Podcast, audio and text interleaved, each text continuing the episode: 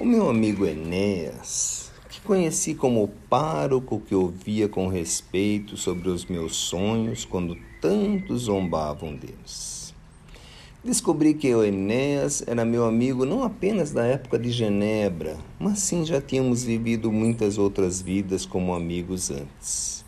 Eu também havia trilhado o caminho religioso ao lado de Enéas em outras vidas, só que eu, em algum momento, assumi outras responsabilidades por não ter sabido cumprir os juramentos religiosos. Enquanto Enéas tinha se mantido firme nos juramentos, mesmo tendo sido submetido às mesmas tentações que eu. Mas a amizade foi sendo construída, vida após vida. E para isso, e era por isso, que ele estava por perto quando passei pela época dos sonhos não compreendidos. Em nosso pequeno grupo, eu poderia dizer que Enéas era a alma do nosso grupo, sempre com um incentivo para cada um de nós, principalmente quando o desalento queria fazer com que abandonássemos os estudos novos.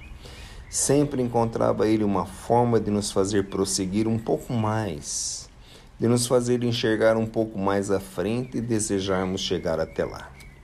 Um exemplo disso foi quando Eliette compreendeu que estava muito longe o tempo em que a humanidade iria compreender a vida que havia nas estrelas distantes.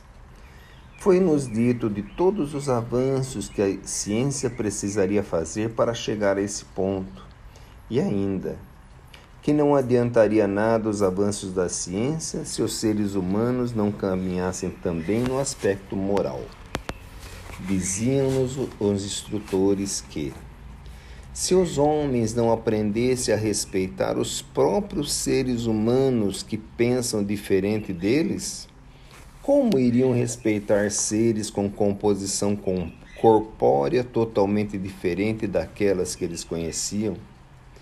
Então não adiantaria nada o avanço da ciência, tornando possível a descoberta de outras da vida em outros planetas, se não aprendêssemos a respeitá-los.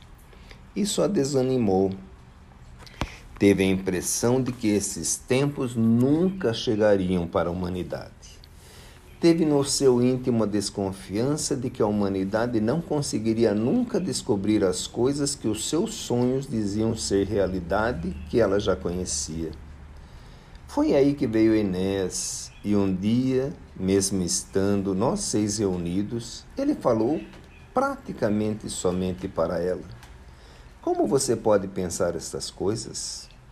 O desânimo e a desconfiança não a levarão a lugar algum.